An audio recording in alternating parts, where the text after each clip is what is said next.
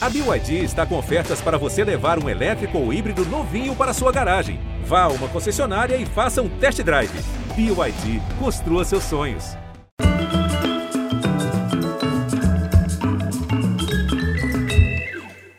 Olá, muito boa noite. Sejam bem-vindos à segunda parte de nossa conversa com Aniele Franco, ministra da Igualdade Racial, e Silvio Almeida, ministro dos Direitos Humanos e da Cidadania.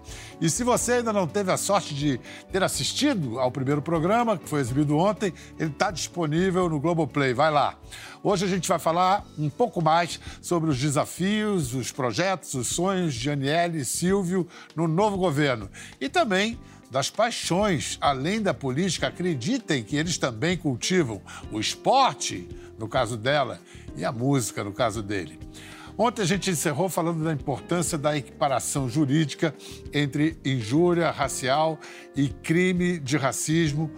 As consequências, quais serão as consequências da lei que foi sancionada em janeiro pelo presidente Lula? Então, a gente começa com algo que vai além da criação de políticas públicas e de leis que exige novos debates e aprendizados da sociedade como um todo. Silvio, sem dúvida, a força da lei é necessária, é bem-vinda e tem que existe para isso. Mas as transformações necessárias no comportamento demandam uma mudança nas mentalidades. E aí, como levar isso a cabo? É, eu, eu acho que é, essa é a grande luta. Eu tenho dito, tenho escrito isso há muitos anos, Biel, é o seguinte: é, mudanças na lei, elas não são nem de longe suficientes para transformar a sociedade. Não se faz transformações necessárias e profundas por decreto. Isso não existe. Né? Inclusive, essa mudança na lei da injúria racial, né, que, que para injúria racial a crime de racismo, é o resultado também de uma forte mobilização do movimento negro, de transformações sociais que levaram as instituições, vamos dizer assim, a reconhecer e absorver esse problema, inclusive para que não se gerasse um problema maior.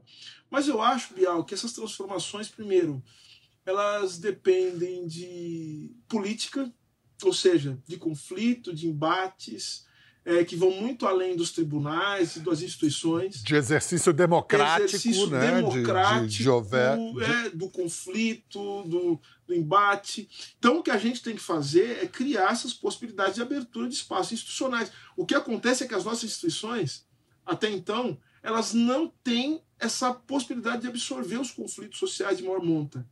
Então, veja, não se trata racismo só com direito penal, meu caro. Não adianta isso. Por isso que as políticas de ação afirmativa são importantes. Por isso que políticas que vão além da raça são muito importantes. Eu estou falando aqui, Bial, por exemplo, de que assistência social, sistema único de saúde, que para mim é, uma, é, é, é, a maior política social que o Brasil já criou. É verdade. Estou né? falando aqui política de emprego e renda. Se a gente não tratar a questão do emprego, da renda das pessoas, não adianta, não há nada. Porque o racismo ele é uma forma, Bial, de regulação. O racismo não é uma, o racismo não é uma coisa anormal. O racismo é uma forma, inclusive, de você lidar com certos conflitos. Quando você não tem solução para certos conflitos, o racismo ele passa a ser a régua que vai definir quem vive e quem morre. Quem vai estar tá, e quem não vai estar. Tá.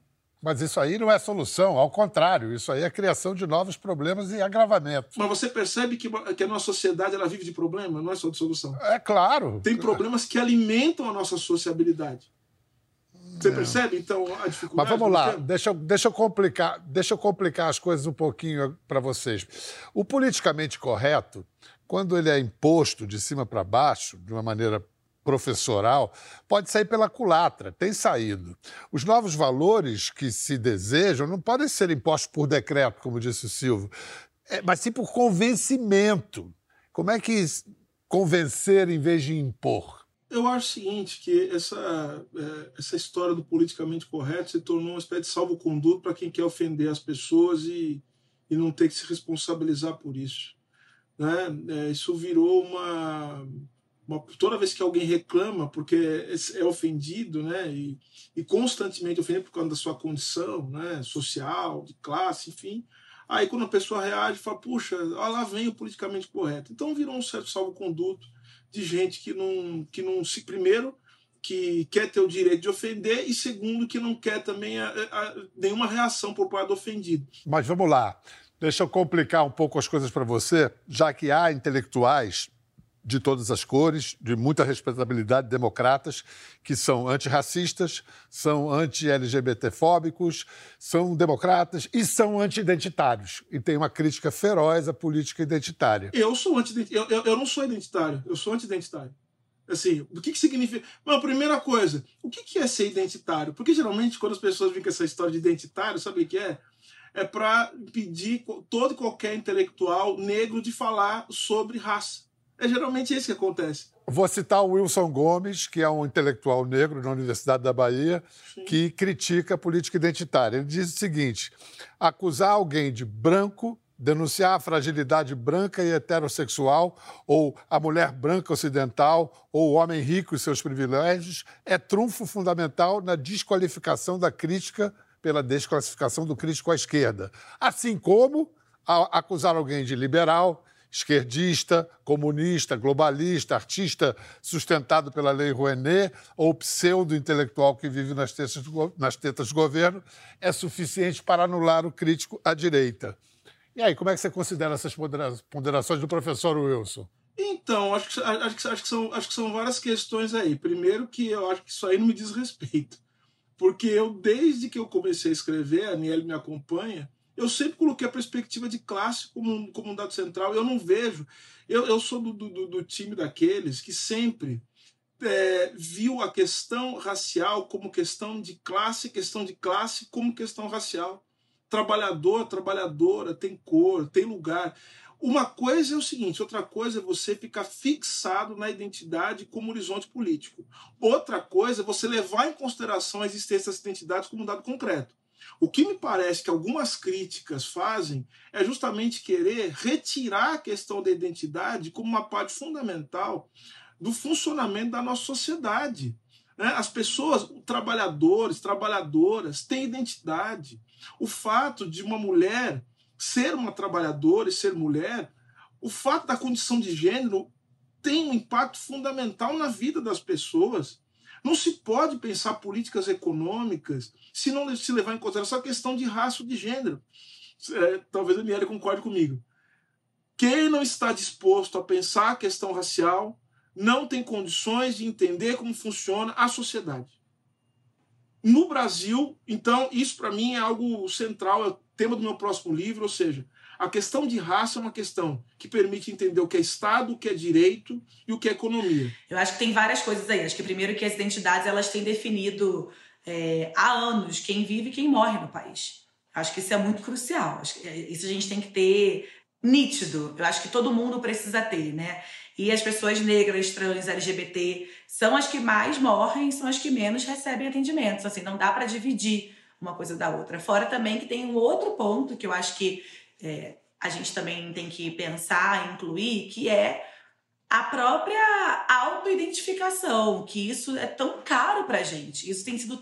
Eu, e, e falando no meu lugar de mulher negra, assim, que Quantas pessoas demoraram tanto? Algumas têm, não têm essa, essa condição, porque nascem né, num lugar que já é ali incluso por ser uma pele mais retinta. E a gente já teve essa discussão várias vezes em, em rodas de, de mulheres negras. Que aí entra colorismo de Sueli Carneiro, entra tantas outras coisas, mas o fato da gente agora poder estar se identificando mais enquanto mulher negra, pessoas negras, homens negros, tem mudado muito de anos para cá é difícil as pessoas falarem que a gente não devia ser tão identitárias, mas ao mesmo tempo, quando chega na hora de decisão e protagonismo, eles estão sempre querendo falar: ah, mas eu sou fulano, eu sou tal coisa. Então é, é uma conversa aí com o Bial de mais uns quatro programas. Aniele, posso dar um exemplo? Não, essa história, eu adoro esse papo, porque esse papo revela uma dimensão muito curiosa. Às, às vezes eu sou convidado para algumas coisas e tal, Aí, as, aí eu falo, você vai falar sobre o quê? Bom, eu vou falar sobre. Eu quero falar sobre economia política, direito e economia política, que é, o, que é a minha especialidade. Quero falar sobre filosofia do direito, né? quero tratar disso. Você não vai tratar de cotas? Eu falei, bom, embora eu já tenha né, estudado muito tema, eu não sou doutor em cotas, eu sou doutor em filosofia e teoria geral do direito pela Universidade de São Paulo. Sabe o que acontece com esse negócio de identitário? Olha só como vira, vira uma armadilha e vira também uma forma das pessoas dizerem o que os negros devem falar ou não a partir da sua condição de negro. Tudo que eu vou falar, às vezes eu não falo nada, eu não estou tratando de questão racial, e as pessoas estão dizendo que eu sou identitário porque eu estou falando. Mas não é porque eu estou falando de raça, é porque tem um negro falando. Você entendeu, Biel? Então, tudo que sai da boca de um negro né, tem que ser para falar da sua própria condição e não para, a partir da sua condição, olhar para o mundo. E que, no fundo, no fundo, em alguns casos, o que, que tem? Racismo, Biel. Porque toda vez que um negro vai falar, você espera que o negro fale da sua própria condição. Isso me lembra que o presidente Lula falou para mim. Ele falou o seguinte: é muito importante que você seja ministro dos Direitos Humanos, justamente pelo fato de que é um homem negro que vai falar para além da sua própria condição. É isso mesmo. É eu sempre lutei sobre isso. Se libertar e se emancipar como negro e como mulher negra é poder falar sobre aquilo que se quer falar e não falar sobre aquilo que o mundo quer que você fale, que é sobre, só sobre a sua própria condição. Essas são coisas muito complexas para a gente compreender, não dá para abordar levianamente. A gente tem que continuar discutindo, debatendo, trocando ideia e enfrentando as contradições que aparecem. Mas vamos em frente na nossa conversa. Vocês dois têm ministérios que eh, atravessam todo o gabinete. Né? Quer dizer, o, o, como disse o Silvio, os direitos humanos têm que existir como linha, como, como princípio em todo o governo. O Ministério da Igualdade Racial, ele precisa de recursos da educação, da saúde, da cultura, da justiça, da agricultura, quer dizer, dos direitos humanos. Como é que vocês dois pretendem manter esses canais de diálogo abertos com outros ministros? Porque é ministro para caramba. Como é que isso, isso se dá na, na lida política, no dia a dia, na prática? Até agora, vocês já podem intuir para que lado? Que você, como é que vai ser isso? É a Aniele correndo atrás ali, com essas longas pernas? Como é que é? Não, a gente já começou, né? Acredito que o Silvio também já tenha feito um monte de coisa. Mas a gente iniciou. Engraçado, Bial, falar isso, porque no dia 31 e no dia 30 eu tava tendo já reunião de trabalho, assim. Eu tava nas embaixadas já falando e esbarrando com alguns ministros. Mas a gente já começou janeiro, foi muito intenso. Tinham dias aqui da gente ter sete a oito reuniões no dia no gabinete, com ministros e com deputados. Eu acho que tem dois pontos para sua resposta que é. O primeiro, a gente vai ter que dialogar com todo mundo. E dialogar com todo mundo que respeita, que está aberto. Então, por exemplo, quando a gente vai falar do fortalecimento da lei de da ampliação, a gente vai no MEC, mas a gente também tem que ir na bancada da educação para conversar e tem que estar tá disposto a ouvir, né, e, e, a trocar mesmo, porque só no diálogo a gente vai conseguir construir essa política. Já tivemos aí inúmeras reuniões é, para tratar da fome, para tratar do enfrentamento ao genocídio da população preta, para tratar de memória da população preta, é, para tratar da educação, como falei aqui agora da lei de cotas e aplicação de leis então, já começamos e não paramos. Ontem mesmo eu voltei para Brasília, né, para fazer também, já iniciar uma conversa que vai ser muito importante aí para a campanha do combate ao racismo no esporte. Então, a gente já está desenhando também esse projeto e vai é, dividir com os outros ministros também já em breve. É isso, são coisas muito pontuais mas desde 30 de dezembro, até um pouco antes, a gente já está fazendo. Como o meu ministério ele é muito transversal e eu preciso sim desse apoio, algo que a gente quer muito levar adiante é isso o Ministério da Igualdade Racial precisa ter não só o nosso orçamento, né, que é, por acaso a gente está aqui conversando, eu e Silvio, no mesmo momento, que é um orçamento compartilhado, mas também a gente precisa ter um pouco de cada coisa. Então, a educação tem que ter um pouco do orçamento para a igualdade racial, porque a educação da população preta passa por ali. Né? No desenvolvimento também, na agricultura também. Então, todos os lugares que a gente puder pautar e trazer isso, a gente vai estar tá fazendo. E é só o começo de muito trabalho, e eu costumo dizer que se eu deixar, Bial, pelo menos 50% de tudo que eu estou sonhando em fazer aqui, enquanto ministra, eu vou sair daqui bem satisfeita. É isso que eu estava para perguntar para o Silvio. Se em dezembro de 26 vai ser mais importante ver algo concluído ou iniciado? Acho que, acho que as duas coisas, né?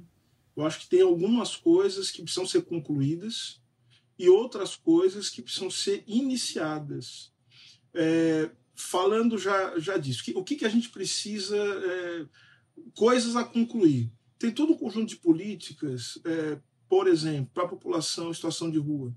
É, aliás, falando em reunião, é, essa semana mesmo, estava em reunião com, com a equipe aqui de São Paulo, a gente vai lançar um amplo programa também, é, para atender a população em situação de rua, para amparar essas pessoas, para dar uma perspectiva. Nós temos programas ligados à criança e adolescente, enfim, a, a, a, ao, ao direito da população LGBTQIA, ou seja, há um amplo programa em que nós já definimos algumas entregas que devem ser feitas em breve.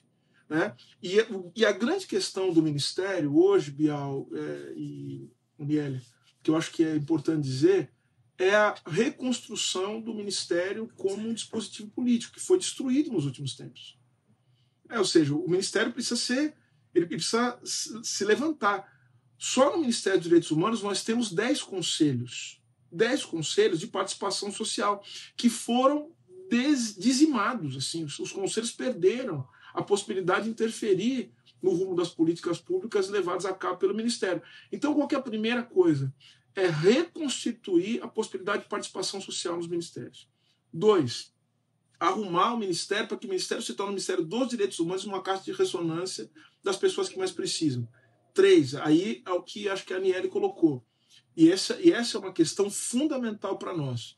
Ainda que nós tenhamos que dialogar com outros ministérios e não se não tem como gerir um país como o Brasil sem diálogo. Vou dar um exemplo aqui muito muito, muito rapidamente.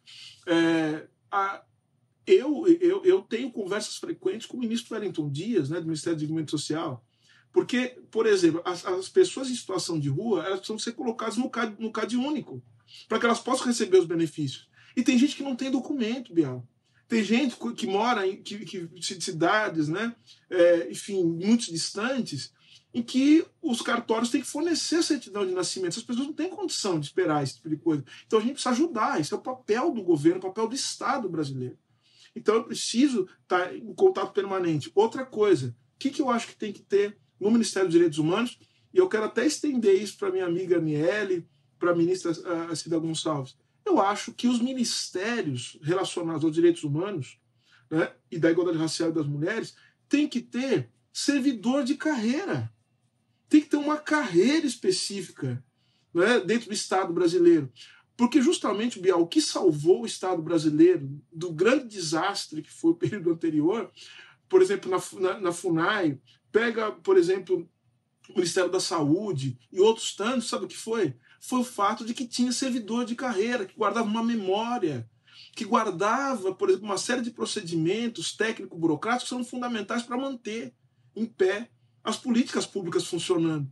Por que, que não tem isso em direitos humanos? Então eu vou ter que conversar com a ministra Esther, queridíssima, com a ministra Simone Tebet, né, com os outros ministros, pra gente, com o ministro Haddad, pra, a gente precisa desenhar um plano de sustentação institucional e orçamentária para ministério, os ministérios que tratam diretamente da questão dos direitos humanos. Escuta, a ministra Aniele, como jornalista, ela já deu um jeito de se comunicar. Ela tem um vídeo semanal, não sei se você já assistiu, batizado de O Corre da Ministra. Corre da ministra. Veja só, o Corre da Ministra.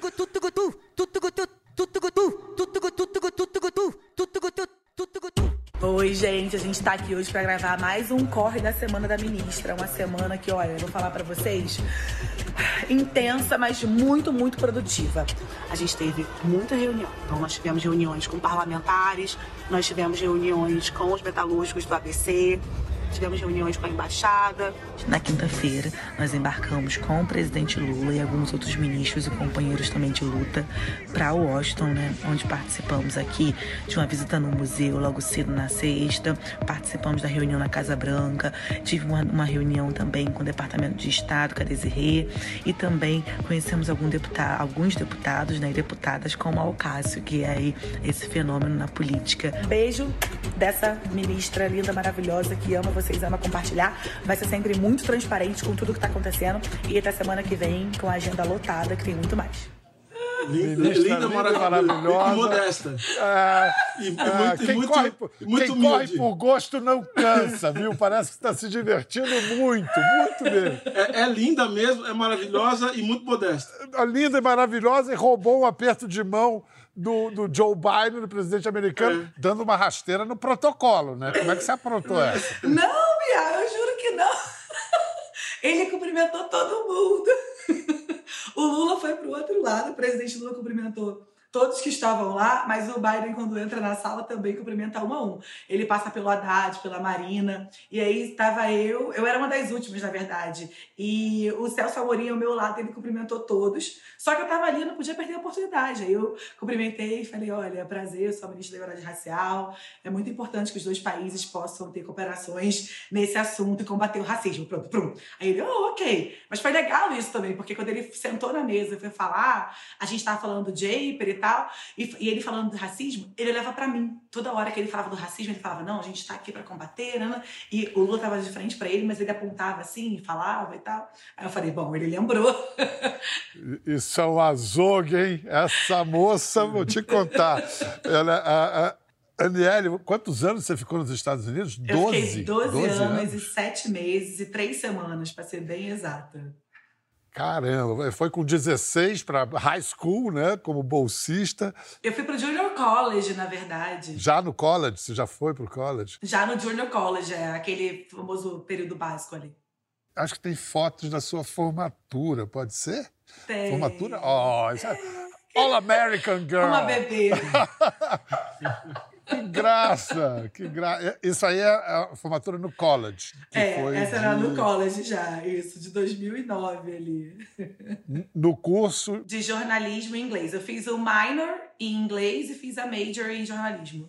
É, é, eu tenho a experiência de atleta e eu realmente, os, os casos de ascensão social, de inclusão social que eu vi acontecerem no esporte de maneira absolutamente espontânea, não sei se é a palavra, orgânica, para usar essa palavra que hoje, hoje, hoje se usa tanto. É impressionante, é um, é um caminho de inserção na cidadania que eu acho que é muito pouco é, usado, utilizado. Muito pouco, muito pouco. Acho que tem várias coisas que o esporte podia ajudar e contribuir muito. Eu sempre digo que educação e esporte salvaram a minha vida. É isso, a menina que sai da maré e vai conhecer Estados Unidos, Jamaica, Canadá jogando vôlei. Fui para Havaí jogando vôlei é, por conta de uma bolsa de estudo. E agora eu tento trazer um pouco disso também para cá.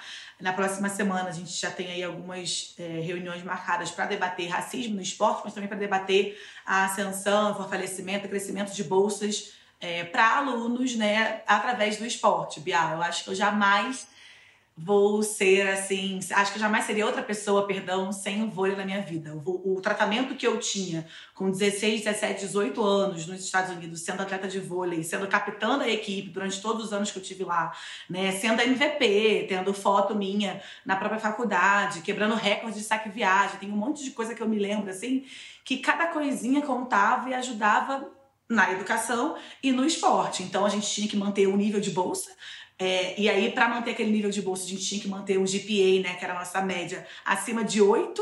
E o incentivo era, cara, você é titular, você tem que jogar, tem um, um campeonato nacional, tem um campeonato municipal, estadual, então você tem que estar tá bem. Vamos ver a nossa ministra em ação nas areias. Não sei se é São Conrado ou Ipanema. É São Conrado, eu não, eu não acredito, é, São Conrado. Olha lá.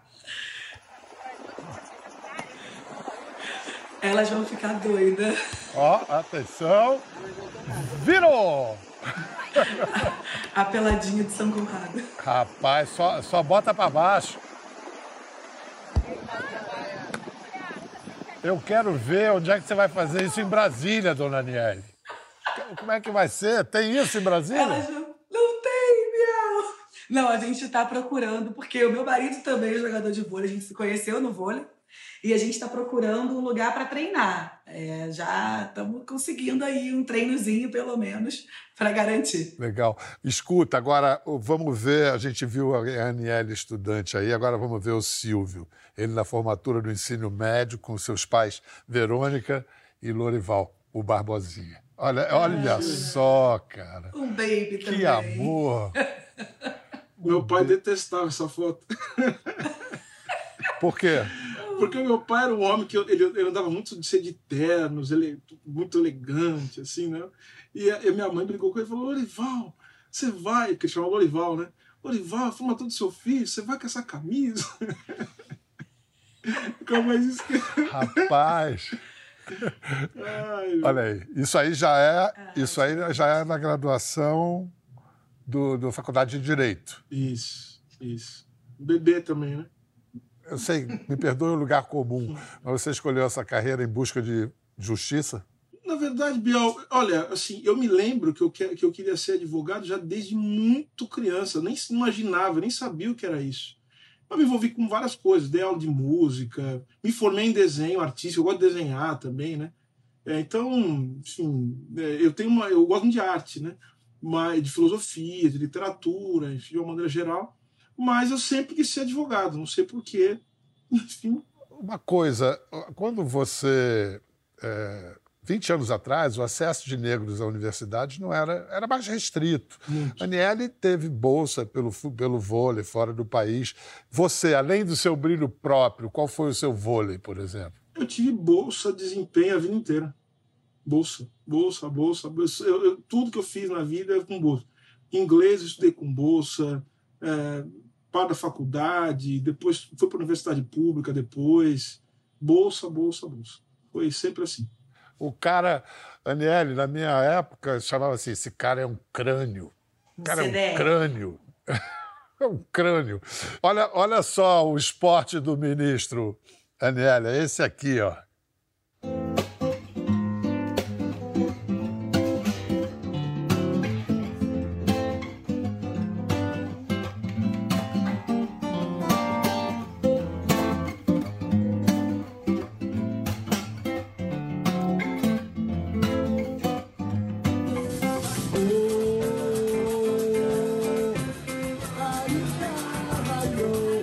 Você no pandeiro ali, ministro? Sou eu, sou eu.